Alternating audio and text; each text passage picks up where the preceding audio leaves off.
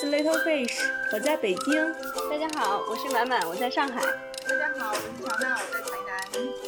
然后，然后今今天的话，仍然是我们今天仍然是我们再见老同学系列的其中之一。然后我们有幸的请到了我们的高中的老同学小水，然后来加入我们今天的一个探讨。因为小水之前学习的是一个非常哎，鼓掌鼓掌，先鼓掌。嗯，因为小水之前是学习的是哲学，然后也应该是嗯考了哲学的博士，对不对？所以呢，今天我们就邀请到了他来跟我们一起探讨一些人生哲学的话题。大家好，我是小水，我在无锡。呃，我是一六年哲学博士毕业，然后在大学呃教书。哇。然后到一八年呃就辞职了，然后出来做艺术教育。然后现在呢，已经做了两年的艺术教育，呃，又准备再转行到其他的行业。好的，我们我就说我们的高中的同学都是一个个的藏龙卧虎，非常非常厉害的。嗯，那当时这个，我觉得我们就先从为什么选择学哲学开始吧。因为我觉得当时其实我们还是都蛮蛮现实的，对吧？当时你看，像 Little Fish 选择的也是工科嘛。然后我选的英语，主要也是家里面人的这样的一个呃期望，觉得好找工作嘛。这个乔娜选的应该是法律啊，对。然后小水呢选择的是哲学，可以讲一讲当时你的你是怎么做出选择的？刚好现在也是毕业季，刚好现在也是毕业季。哎，我觉得我们的各个行业的老同学都有，然后正好也是给听节目的家长们 一个一点儿参考意见。对，而且而且那个时候比较特别的是，小水他是复读了一年，然后考上了北大的北大的哲学系，对不对？嗯，然后他的博士是在美国念，想起来是很励志哦。对，然后呃，那所以就是我为什么要选哲学？其实没有什么呃好的理由，就是乱选的，就是真的是乱选，就是我不知道不好找工作，要是早知道的话，我是绝对不会选的。呃，对我很后悔。对，如果有什么建议给各位家长的话，就是千万不要选，千万不要选哲学。为什么？难道难道不是？对，如果现在再给我一次机会重来的话，我肯定学金融或者是计算机。大型车祸翻车现场。呃，打脸来的太快。对，因为其实那个时候真的是没有没有什么概念，对这些专业都没有什么概念，其实不知道哪个到底怎么样。嗯。然后就就就进去了，进去以后发现呢，其实，呃。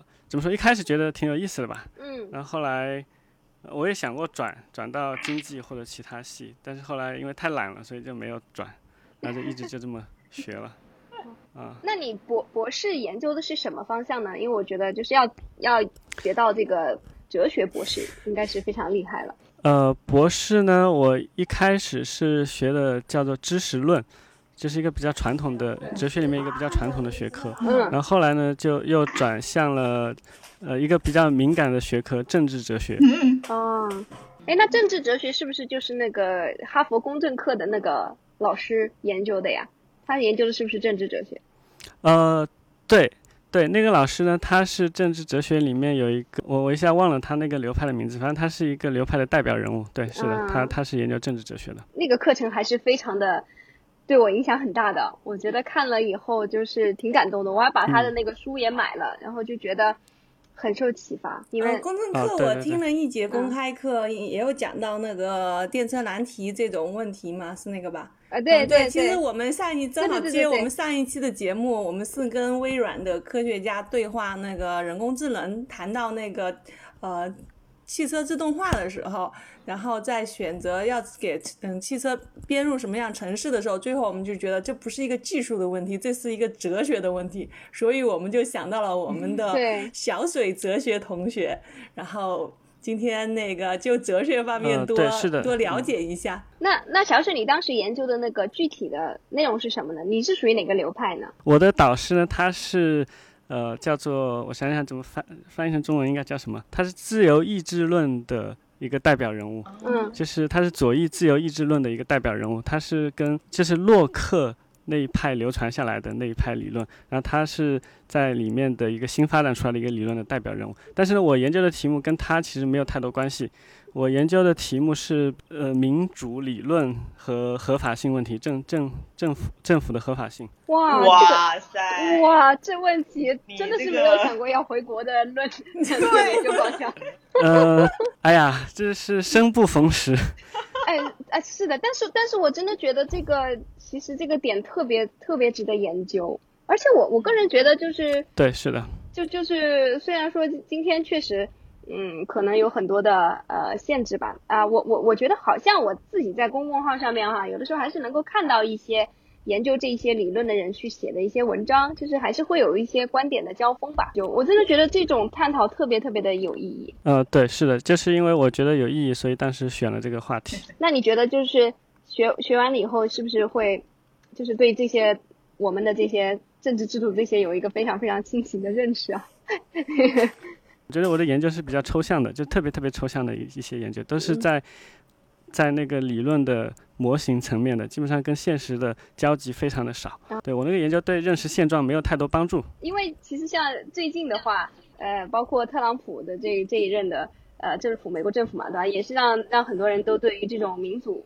民主政体啊，产生一些反思什么的，嗯，对啊，你你当时研究的其实也有这方面嘛，也会对民主政体做一些反思。就像我刚才说的，就是我研究的东西都是特别特别抽象的，就是比如说我会去研究我的博士论文，基本上研究的就是民主和合法性这两个概念之间的关系。就比如说，呃，是不是呃一个。国家是不是必须要是民主国家才具有合法性？嗯，比如说这样的问题，嗯，它是完全是一个概念层面的研究。然后呢，我们研究的东西呢，它可以被应用到来评判一些现实的政体。但是我们自己的研究是属于是一个叫做什么？我们会设定一个理想的呃定义，就是我们研究的都是叫做什么？我们叫做规范性问题，就是我们研究的是它应该怎么样，但是我们不去管现实是怎么样的，我们只是。想去研究说我们应该往哪个方向走，什么样的是好的？嗯，我们主要是关心这个问题，所以呢，我们会去设定一个理想化的民主的模型，嗯，就是说，呃，民主理想的民主应该是这样的，但是这个民主的制度可能在现实当中是不存在的。就是不管是美国也好，或者是瑞呃瑞典或者是什么这些国家，他们都是一种不完美的民主政体。嗯，它可能是比如说完美的是一百分，那他们可能是六十分或者七十分这样，有些可能是三十分，有些零分，就这样大概是这样。但是我们去关心的主要是说，呃，根据这个我们对民主的一个定义，如果它能达到这种状态的话，它是不是就呃这个国家是不是就具有合法性了，或者是不是只有这样的呃。达到这样的一个要求的国家才具有合法性，当然是这样的。那我们也会去研究说，民主制度，比如说它在，呃，它有没有一些认知的能力？就是有些人会说，民主的决策是会比非民主的决策更好，它能够达到更，呃，叫什么？它能做出更正确的决策。嗯。有些人会去论证这一点，那我们就会去考虑说，啊，那民主制度、民主的这种。呃，叫什么？不管是协商也好，或者是这种投票也好，那它在什么条件下可以达到一个最优的，呃，一个决策的叫什么决策水平？但是这样的，就是它满足哪些条件？比如说这些参与决策的人，他必须要达到什么样的能力？然后他们有没有多样化的视角？呃，然后他们的决策的程序是怎么样的？是先要大家一起讨论吗？还是挨个的讨论吗？还是大家就直接投票吗？还是怎么样？就我们去研会研究这种比较抽象的东西，这东西在现实当中应用起来就会特别特别的复杂。就是我有点像是什么呢？我我不知道怎么举例啊，就是。可能有点像是科学里面我们研究的就是在真空环境下发生的一些东西，嗯，但是你你要应用到实际当中，你就要去考虑到现实当中的有空气存在的时候的各种阻力或者各种呃其他的情况，嗯，但是呃一般来说我们的研究方法就是说我们先不去管现实当中的各种各样的问题，我们先把这个理想化的模型构建出来，然后当你要去考虑现实的问题的时候，你就需要去呃。怎么说？你你就需要另外一套理论，叫做不完美的理论。你要去考虑到说现实当中它是怎么样的。就比如说你要去评价台湾的这个现在的政体，呃，是不是具有合法性？那这个呃，可能就不是我们的理论能够回答的。那它可以应用到那个，但是这个可能就涉及到更多的现，更多的一些经验的证据吧。比如说它它有没有达到我们设定的那个模型的一些核心的特征？他也许有些方面达到，有些方面没有达到，有些做的比较好，有些做的不够好。那这个时候我们如何来给它打分，如何来评定，这些都是比较复杂的问题。这个可能就不太属于我们的研究范围。最近几年有什么在哲学上面的特别大的突破吗？特别特别多，但是就是呃这么说啊，可能更多的这种创新是来自于应用一些古老的理论到一些新的领域，大概是这样的。这这种情况是特别特别多的。就是如果你要呃纯粹原创一个根本性的理论的话，是比较。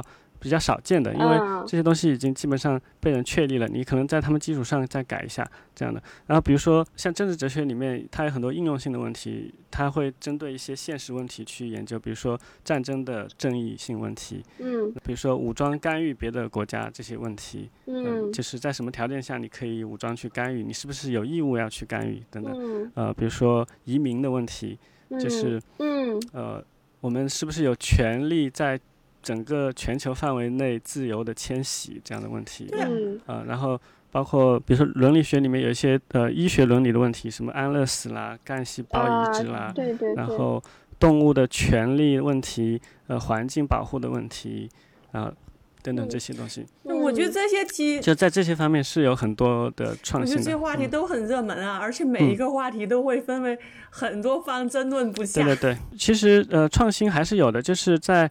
呃，反正在这几十年吧，创新还是很多的。比如说，哪怕政治哲学这么一个古老的学科，它其实，呃，比如说七十年代的时候，罗尔斯就有一个天翻地覆的一个变化，他他就是提出了一个完全，呃，也不叫完全，至少我觉得有百分之八九十很新的东西吧。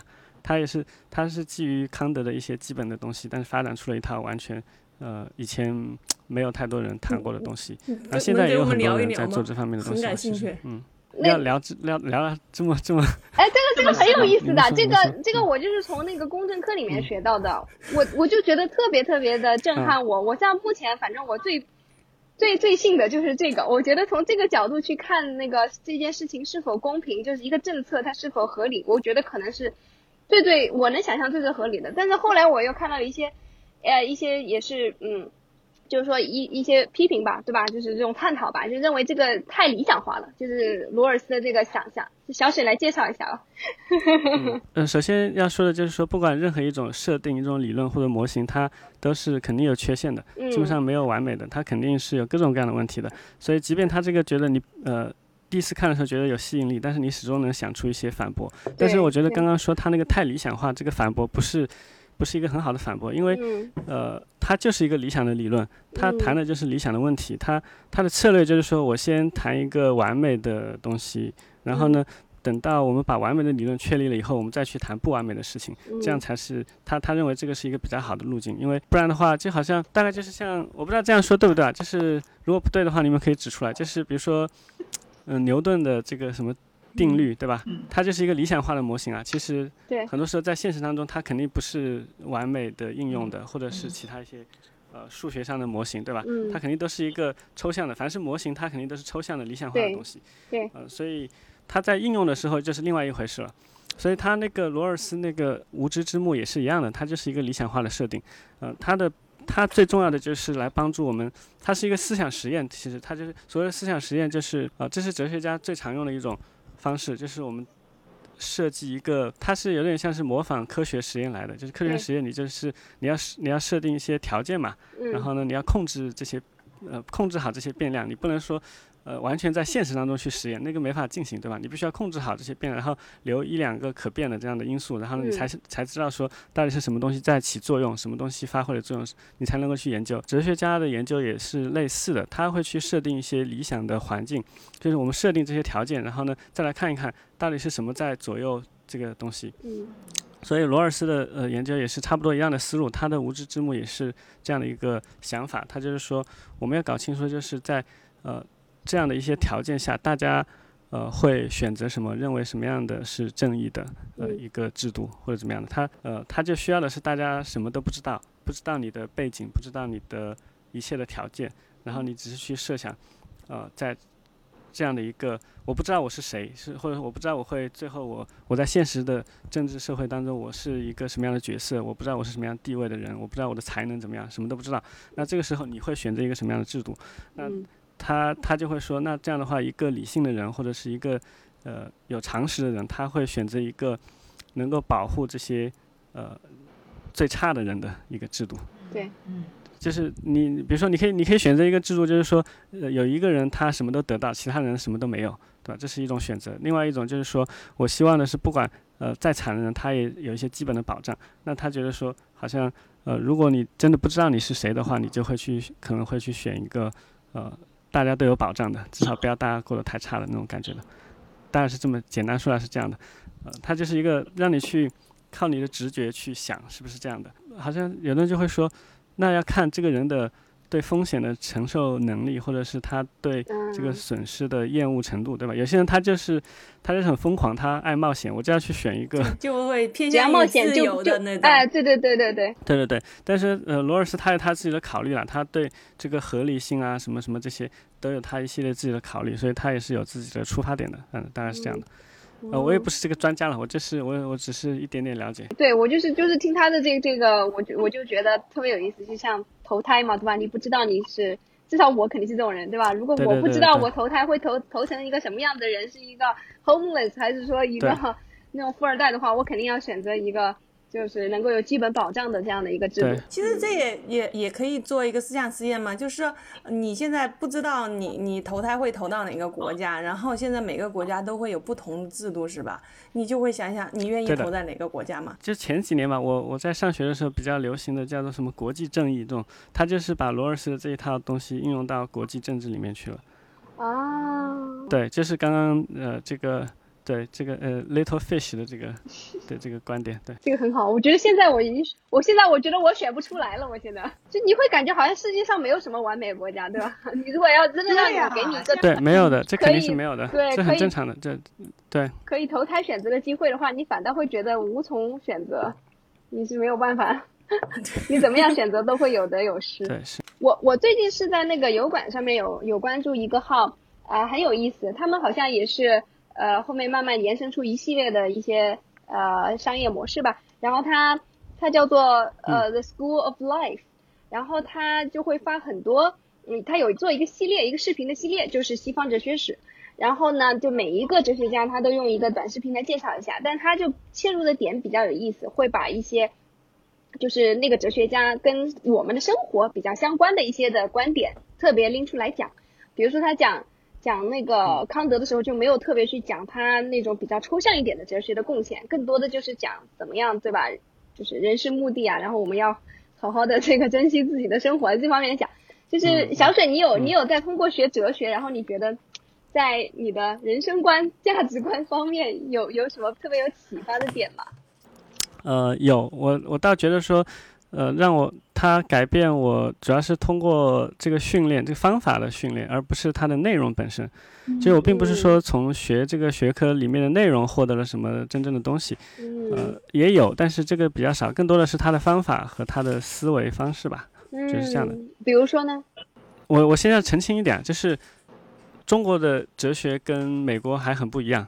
就是嗯我基本上是 从去了美国以后才开始真正学哲学的。其实以嗯前在这边学的基本上都是垃圾，基本上没有学真正的东西 啊你。觉得在国内学的更多的是像哲学史吗？就是没有高教你研究方法，只是教你去记很多东西。对，是的，比较呃还比较落后吧。说实话，比较落后。他们基本上就是，我举个例子吧，就是说，呃，比如说我们呃如果做足球运动员，你专业足球运动员，你要做的事情就是去踢球。但是呢，嗯这边很奇怪，他大家都不踢球，大家都在研究别人怎么踢球。就比如说我是梅西啊专家，我是 C 罗专家，但是他就自己不踢，他不擅长踢球。啊啊、大概是这样的，他不做真正的研究，他不研究这些问题，他不他不回答这些问题，他只会说啊、某某人说这样这样，他的观点是这样，大家都争论这个，大家都争论说啊，他是不是这个意思，啊，然后他是什么观点，然后所以你看他们的论文基本上都是说呃嗯呃什么浅论某某人的什么概念，大概是这样的，就啊这种都是西比较多，红学家，，但都不呃去写一部类类似的小说。嗯，对对对对对对对，对，嗯。是的，就是他好像，呃，反正大部分的人都是百分，我我觉得百分之八九十的人吧，大概都是做这样的研究。嗯，好像在《围城》里面，就是就钱钟，就是钱钟书好像就有批判过，好像国内做研究就是这个样子，就是现在还是这个样子。对，是的，是的，是的，他他没有什么创造性，他不去回答问题，这个很糟糕。其实，呃，但也不是说哲学史完全不重要，但是呢，呃，哲学史只是。一个其中的一个领域吧，哲学里面的一个领域，就像任何学科都一样的，就像比如说你搞化学的或者怎么样，你不可能说所有的人都在研究化学史，那谁去研究化学呢，对吧？对对对，大概是这样一种状况。所以你会发现说，大家其实没有什么进步，基本上就是在那些固执堆里面翻来翻去，然后每个人占个山头，特别爽，然后就是啊，我是这个专家，我占了以后没人可以来跟我抢，啊，大家之间也没办法交流，就是非常犀利，我感觉。哦，这个，对对对，其实这样的，我有百分之九十的。想法都是不能说出来的，就是看学科吧。比如说，也有好的学科啊，比如说什么呃数学啊、化学啊，什么这些都都很好啦，呃，都是紧跟国际潮流。呃，他们这些本科生，北大的本化学本科生，他可能就已经能够发这个美国最好的杂志期刊，呃，然后他们也能跟呃国际最前沿的这些学术。这些学者进行交流都是可以的，但是人文方面就很差，人文方面差了很多，嗯，就人人人文方面还是跟这个整个土壤有关系。对，我觉得有很多原因吧，一个是呃这个大环境的原因，它它有一些呃这些考虑吧。第二个呢，也是因为这个人文方面的东西，它比较方便作假，比较方便呃浑水摸鱼。对对对。因为因为他可以说我这个是我这个是中国。独有的，我是特有的，我是这个什么东方的文化，或者我是中国的文化，传统文化，对，跟你西方不一样。但是你科学没办法这么说，对吧？科学你 你不能说我是中国的化学，我我这个跟你美国不一样，这是不可能的。呃，你也不可能重新发明一套中国的数学。但是哲学啊这种文科的东西特别容易这么说，就是啊我这个跟你的都不一样，我而且很多人就号称我不要跟随你，我就是。怎么怎么样？我要自己有自己的东西。现在大家都是这样。其实呢，说穿了就是他他没有办法去跟上国际潮流，那个太难了，对大家挑战太太大了。嗯，对呀，嗯，还是现在这样是最舒服的。其实。那我，嗯，我我觉得像那个嗯博士的话，美国的博士应该是特别难拿的。我觉得就是小水特别厉害。我我以前也觉得很难，但是后来我读了以后，发现我我可能我的导师特别宽容，我觉得他对我是特别宽容，就呃。我觉得我好像感觉水平还没有达到，但是他也让我通过了，反正这样。但是确实是，呃，如果你要横向比较的话，可能真的是算是比较难的吧。这文科类是比较难拿的博士，相对来说。对呀，对呀，非常因为基础也比较差，啊，嗯，对，一个是也是基础比较差，还有一个也是确实他们要求也比较高。因为我我基本上是过去以后才从头开始学的，其实就基本上是完全从，不说从从零开始吧，但是也是。基础非常非常差，基本上是，呃，从从新的开始学的，然后从那边开始才学习各种真正的研究的方法啊这些东西的，这个才回到我刚刚说，其实，呃，学哲学对我真正的帮助吧，或者改变，是过去以后学到的这些一套思呃这些研究和思维的方法，比如说，呃，我举几个例子吧，就是比如说，嗯，首先是这个逻辑的东西。呃，你你怎么样去推理？怎么样去构建一个论证？怎么样去从别人的论证里面发现问题？发现他的论证问题，其实就是呃呃，如果说简单一点，就是批判性思维，有点像是批判性思维这种感觉，就是说你能够从别人的呃一番话里面，能够立马就发现，立马能够构建出对方的论证，比如说。呃，他要么没有论证，要么有论证的话，他的前提是什么样的？然后他哪个是他的结论？然后他里面又怎么怎么样？反正你大概就是说比较能够分得清吧，就是这个还是比较有帮助。就是说，嗯。你会发现这个有点像是武侠小说里面写那些人练武功，练完以后他发现别人出招的时候全是漏洞。你看，哎，这个地方漏洞，这个地方漏洞，然后就是有点这种感觉，就这个这个还是比较好的。这个其实对我后来就是帮助就比较大，不太容易被人骗，对就比较难。其实要说服我就特别特别难，就是我就会让他拿出证据，然后呢你要构建论证给我看，不然的话我就没办法被你说服。其实这句话里面有三个逻辑漏洞。我觉得我觉得这个批判性思维就是。就一直是我们教育比较诟病的一一点嘛，就是我们国家的教育在批判没错，这个是我们特别缺乏的，特别缺乏。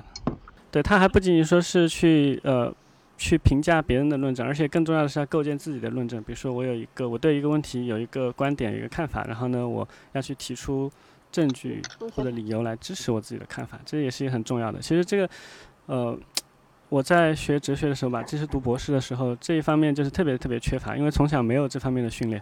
我们其实以前是没有自己观点，也没有自己的论证，也不需要去为自己论证辩护，你就只要抒发情感就可以了，基本上。我的感受太深了，因为因为我教那个 雅思的话，然后那个雅思作文嘛，雅思写作，对，也是，还包括雅思口语，也都是要求大家要表达观点。对。就发现我经常去问这些小朋友，你看也其实也是我们下一代了呀，也也挺小的啦，有些孩子。就是根本就没有观点，或者有观点根本不知道如何去论证，真的很要命啊！我就就觉得有些孩子，而且还就是我觉得会有一种不以为耻反以为荣，就 就是会觉得说我就这样，对吧？我就是不 care，对吧？我我就是我觉得就是这样，那个什么事情他都有一个非常非常表面的看法，然后他就觉得就 OK 了。嗯，其其实这我觉得很奇怪的，我感觉。对，就像我们说的，就是美国的，既然我我们从他教材来看，从小很注重那个批判性思维能力，但是他的反制的人又很多，就像满满刚刚说的，好像我不 care 的这种人也很多。小水，你有你好像之前我们也稍微有聊到过，说你想去探寻一下，就是哲学思维对你做创业，对你做商业有些什么什么比较大的启发吗？呃，第一个就是说，我觉得比较有帮助的地方吧，就是第一个就是，呃，可能你学习比较快一点嘛，可能就是我我刚创业的时候，就是就要看很多书嘛，学习就是学习一下怎么怎么做，因为其实完全毫无头绪，然后但是别人就会给我推荐一些书啊，这个创业的你要读这些书，然后呃就很快，因为很简单那些东西都，然后你很快就能把信息全部整理好，然后照着做，我觉得这个对我帮助是蛮大的，就是别人可能说。他可能要花半年或者多多久，然后才慢慢弄出来。我可能不知道，呃，一个星期或者怎么样，然后就搞定。就是这个对我来说就是比较大的帮助，这是第一个。第二个呢，就是我可能会呃比较仔细吧，就是会我做每一步规划的时候，我可能就会考虑的比较多一点，呃，可能就要有证据我才会去实施，或者是要怎么样的。就是如果你只是拍脑袋给我，或者告诉我一个什么想法，呃，如果你没有什么证据，那我可能就呃。不那么去认真的考虑，这个的话可能会让我少走一些弯路吧，就是少去碰一些壁这样的。然后呢，我会还有一个就是，我可能没有那么的反制，就是是这样。我觉得很多人其实呃，很多做生意的人他有一个毛病，就是他比较反制，他会更倾向于相信自己的经验或者是自己的那种感觉，觉得自己怎么怎么样。但是呢，我会更多的相信一些。被总结出来、提炼出来的一些原则性的东西，嗯，因为我觉得那个是经过反复提炼，然后无数人的经验总结出来的，肯定比你一个人的经验要可靠一些。但是我也会意识到说，这个原则可能不能应用于所有的场景，然后可能我需要去区分等等。就是有这些想法的话，会让我，我我觉得我会比较稍微比较快吧，就是我我自己觉得。嗯，好像讲的有点抽象，但是大概是这么个意思。好好的好的，我觉得确实是这样。就是如果形成了你的一个思维方法嘛，相当于是这样，我觉得肯定是对做任各行各业都非常有帮助的。就是你看，像那个呃，所有的博士博士头衔都叫做那个哲学博士。嗯，但但就是说我并不觉得这些，我我倒并不觉得说这些能力是只有哲学才可以培养，其实各个学科都可以。嗯，只不过就是我正好是学这个的。其实如果我学其他学科学得好的话，也也是可以的，也是一样的。其实对，像像工科也也是有这种资料收集，然后整理，然后归纳的这这些方法论。对对对对，是的。但是我觉得就是是的，这些训练还是蛮重要的。我觉得这这这这这些方法的，除了这些方法的训练，我觉得哲学本身对于人生的呃想法也是很重要的。因为比如说咱们会觉得。嗯，年轻的时候，好多人就读成功学的书，但是你到了那个中年的时候，反而很少再有中年人去读成功学的书，反而会去读一些哲学方面的书，对于思考自己的人生啊什么的，因为这个时候你就不太会被那些成功学的表象所洗脑了，而更多的关注一些你你这些人生一些古老的命题，到底你。你这个奋斗了这个半半辈子之后，就会有更多对人生的思考了。因为我觉得本质上人们的思考从古到今都是一样的，人性没有进化。对，就是我们为什么要对吧？人生的意义在哪里？对，这个是大家这，对啊，永远都要追问这个问题。你你你是谁？你来自哪里？然后你要往哪里去？对。但是我从来没有听到过哲学家问这几个问题。真的这是一个段子吗？他们好像不问这些问题。对对对。对，这是一个段子，是一个段子。但是这个这个不应该是，但是这个不应该就是说，哦对，也是哦，人生的意义好像是不怎么问，就会问。也也会吧，这个算是哪个学的？算呃，说实话吧，就是我我我还真没学过，然后我也没有教过这方面这个问题，就是人生的意义。我倒是看过一本小书，就是那个有一个牛津的那个什么呃非常短的那个那个 introduction 那个那个什么书，它不是有个系列吗？就是牛津那个对对对，它里面有一本就是专门讲，对，它里面有一本是讲人生意义的。然后呢，我我因为太多人问这些问题，所以我就特意去翻了一下，翻了一下那本书，我。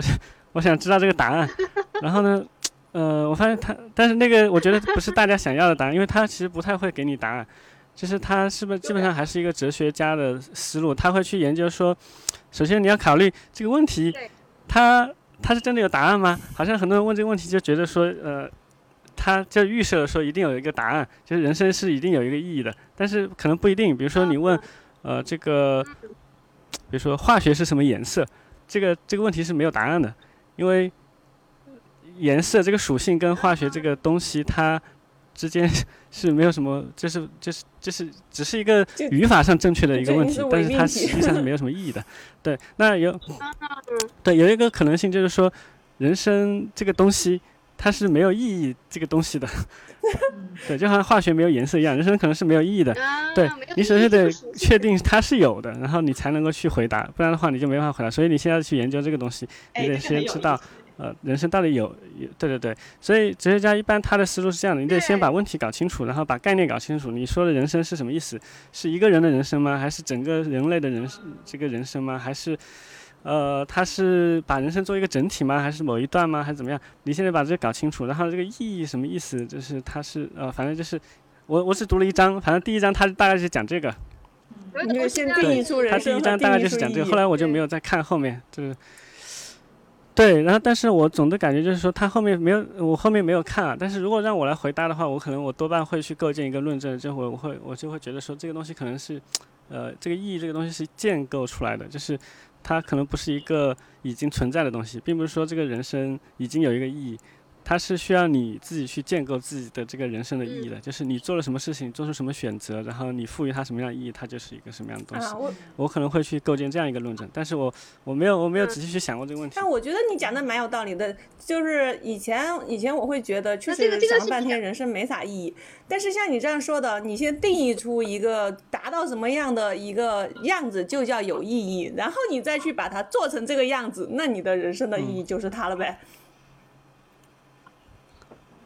对，就是我觉得可能他没有一个预设的一个东西吧，除非，呃，除非说你是比如说你信仰信仰一个神或者上帝这样的，然后那你觉得说他赋予了一些意义，然后你只要去追追随他就可以了，这是可以的。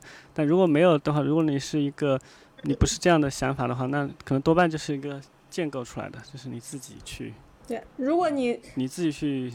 去去定义。如果你本身就什么都没有建构的话，所以你人生就是没有意义的。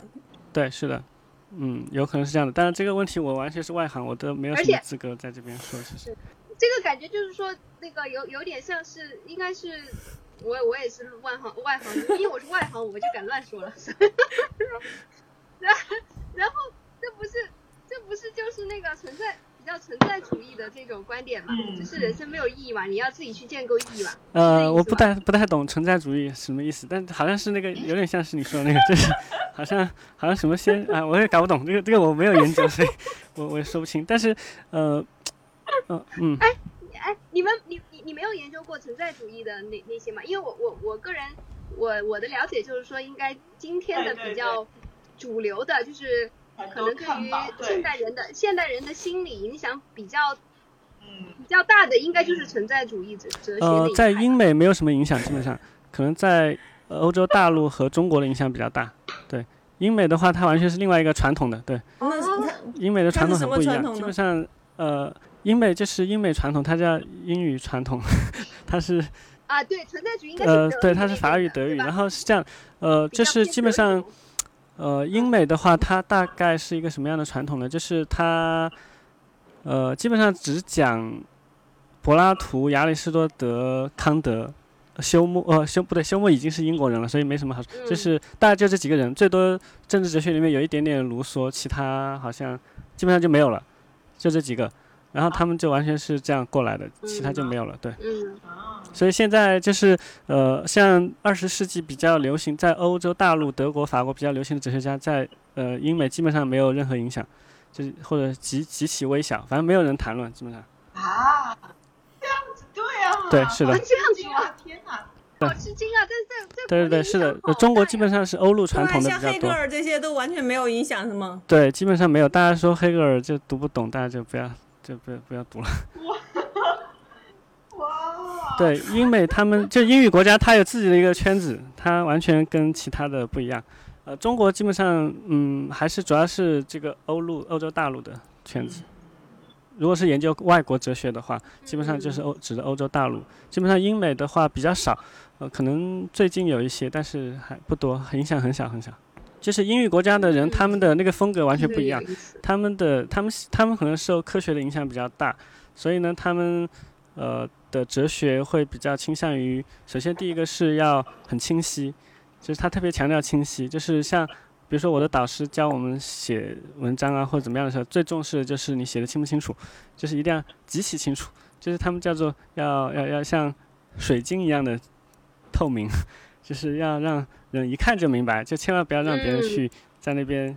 怎么抓破脑袋都想不明白你在你在你在讲什么？那种就是他一定要非常的让一个受过正常教育的人都能够看懂，呃，如果要求高一点的话，就说你你要让小学二年级的人也能看懂你说的话。当然这样的，就好像就是说，你哲学这个东西，嗯，我们这边看起来就很玄乎，但它已经完全把它当成一种科学去论证。对对。它就像数学一样，先提出公理，然后你再基于这几个公理的情况下，然后你去论证。差不多，差不多，很像那个结论。对，很像是这样的，就大家的争论就会说，呃，非常的集中在这个呃你的论证上面，就是比如说，基本上他们的文章啊，或者这些都是在。要么就是攻击别人的论证，要么就是辩护自己的一个论证。比如说，我就我有一个观点，然后呢，我提出一个论证，然后呢，我有几个前提怎么样，然后有谁攻击我，然后我来回应一下，或者我觉得谁谁谁不对，然后我举弄个思想实验出来，然后把他那个推翻，然后或者我举出一些什么样的证据把它推翻，然后大概就是大概是这样的一个研究方式，然后尽可能的让大家好懂，就是它的那个难度主要是来源于那个问题本身的难度，而不是呃那个写作上的那个那个表达的。难度大概是这样的，就是像欧陆的话，德国、法国人写的东西特别难懂，他的那个呃，他的文本造成了很大的理解的障碍，所以在交流上很困难。所以英英语国家的话，他们会比较注重这个交流的可能性，就大家希望的是说，呃，你哪怕是一个不研究这个领域的人，一听也大概能够参与这个交流和讨论，呃，要大概能做到这样比较好。哦，一般是这样的，所以。嗯，他们是自己的一个圈子，跟对对对，对我们对还很友好。对对对，是的，他们对对这个很友好，是的，所以我我觉得他们的怎么说，他们的最大的优点，我觉得就是在这里，就是让大家都能看懂。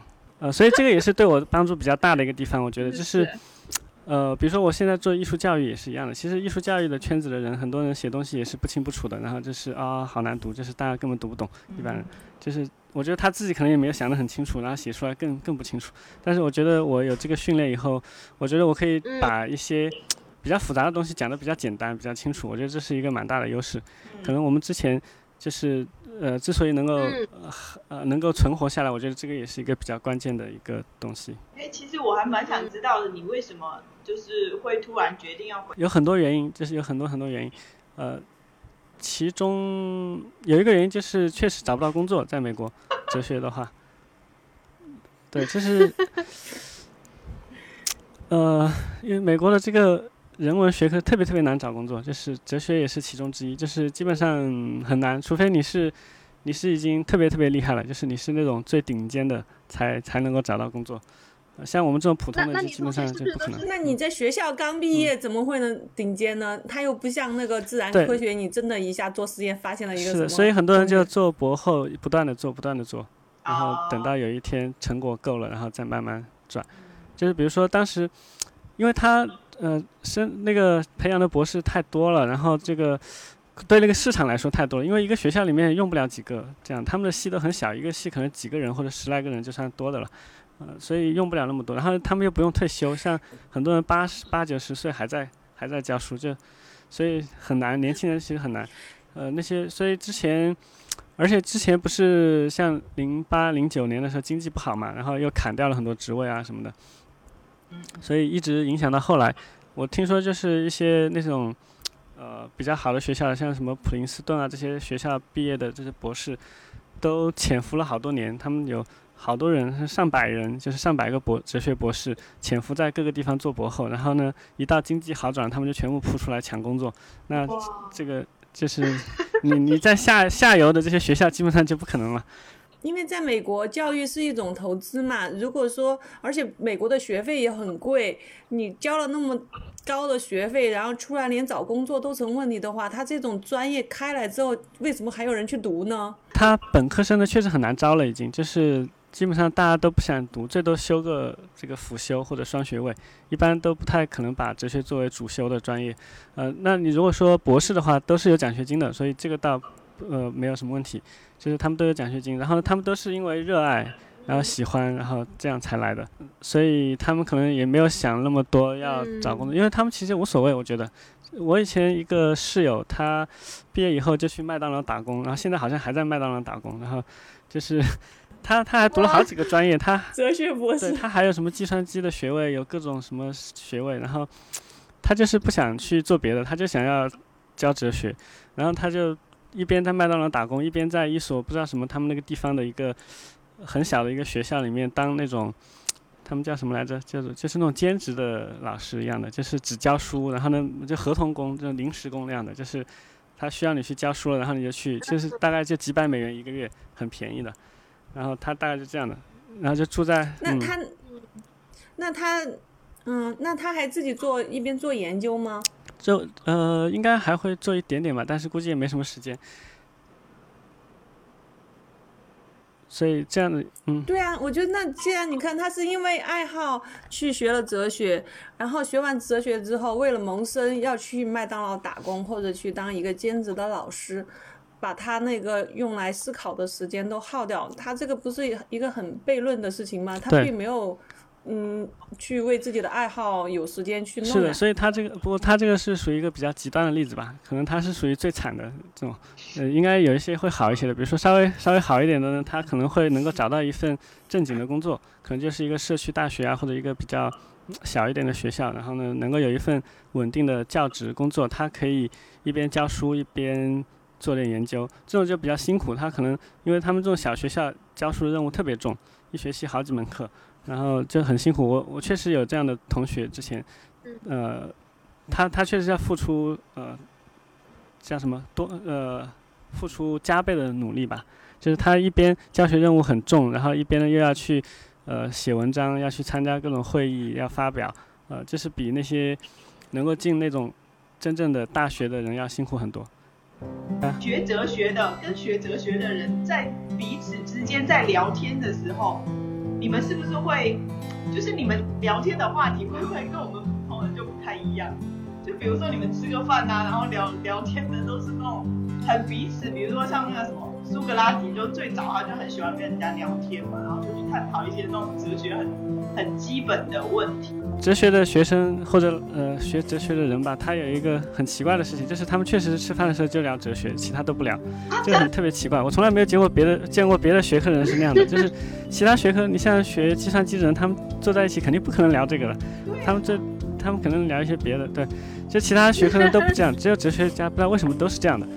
可能我是属于比较少见的，不太聊的，但是他们基本上，呃，其他人都是真的是坐下来可以从早聊到晚，就一直聊一直聊。但是呢，他们不不太，呃，不太去聊，怎么说？他们。